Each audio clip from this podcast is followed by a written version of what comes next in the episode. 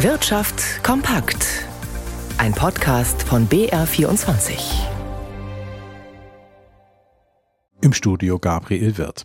Wie zu erwarten war, haben fallende Energiepreise die Inflationsrate im März weiter nach unten gedrückt. So sank in Bayern die Rate auf 7,2 Prozent und auch bundesweit hat das Inflationstempo nachgelassen. Felix Linke hat sich hier die erste Schätzung des Statistischen Bundesamts genauer angesehen. Wie zuvor schon aus Bayern gemeldet, lässt der Preisdruck bundesweit bei der Energie weiter nach. Das Statistische Bundesamt meldet in seiner ersten Schätzung, dass die Verbraucherpreise um 7,4 Prozent gestiegen sind im Vergleich zum März 2022. Danach war es wegen des Ukraine-Kriegs vor allem bei Energiepreisen wie für Gas und Strom zu einem rasanten Anstieg gekommen. Im neuen Jahr verbilligten sich dann vor allem Diesel und Benzin sowie Heizöl, während Verbraucherinnen und Verbraucher für Hausenergie nach wie vor vor Höchstpreise bezahlen. Auch bei den Nahrungsmitteln zeichnet sich keine Entspannung ab. Sie kosteten im März 22,3 Prozent mehr als ein Jahr zuvor. Bei den Waren und Dienstleistungen hat sich die Inflation weiter verfestigt. Von Februar auf März gerechnet sind die Preise dadurch insgesamt um 0,8 Prozent gestiegen im direkten Monatsvergleich. Das Statistische Landesamt gab die Kernrate der Inflation im Freistaat, bei der Energie und Nahrungsmittel nicht mitgerechnet werden, mit 5,9 Prozent an gegenüber dem Vorjahr. Besonders stark verteuerten sich Pauschalreisen. Die bayerische Wirtschaft sei aber preisbereinigt gewachsen. Das Bruttoinlandsprodukt legte 2022 hier um 2,1 Prozent zu. Das bayerische Kraftfahrzeuggewerbe bittet seinen Beschäftigten und Auszubildenden eine Lohnerhöhung von drei Prozent ab Juli an. Ebenfalls drei Prozent mehr soll es dann ein Jahr später geben. Der Tarifvertrag soll zwei Jahre laufen. Landesinnungsmeister Albert Vettal sagte nach der ersten Tarifrunde, das Werkstattgeschäft sei von Inflation und Energiekosten stark belastet und die Autohäuser spürten eine deutliche Kaufzurückhaltung. Die Tarifkommission der IG Metall fordert allerdings 8,5 Prozent mehr Geld und 150 Euro mehr mehr für Azubis aufgrund der höheren Inflation. Es soll auch eine Einmalzahlung als Inflationsausgleich geben. Die 7000 bayerischen Kfz-Innungsbetriebe haben mehr als 125.000 Mitarbeiter und 15.000 Auszubildende. Jugendliche, die heute einen Ausbildungsplatz suchen, haben oft eine große Auswahl, denn der Bedarf ist in vielen Branchen groß, auch in der bayerischen Metall- und Elektroindustrie.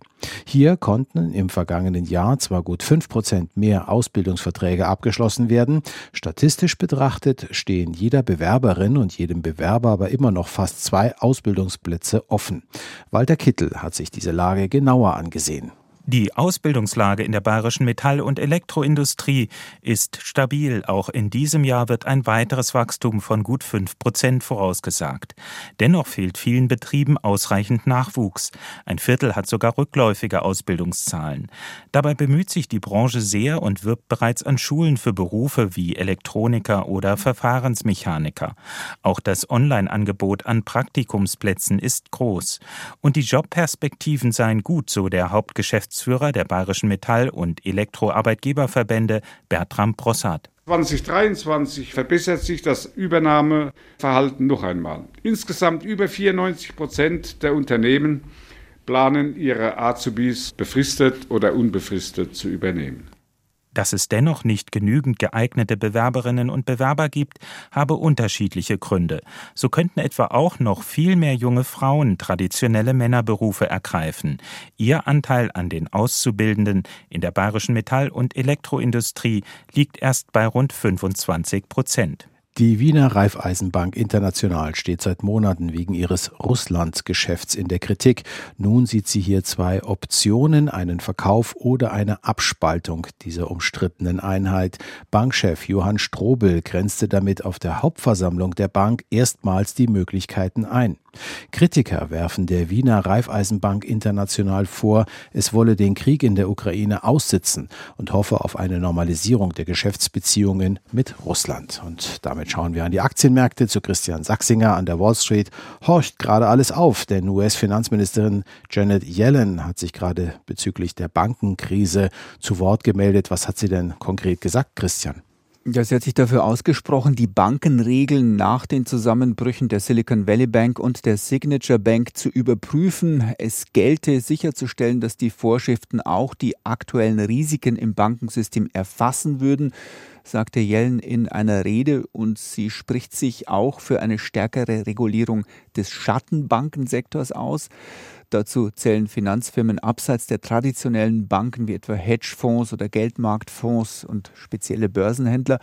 Und noch etwas hat Yellen angesprochen. 2018 war unter Ex-Präsident Donald Trump die, waren die Regelungen für kleinere Banken gelockert worden.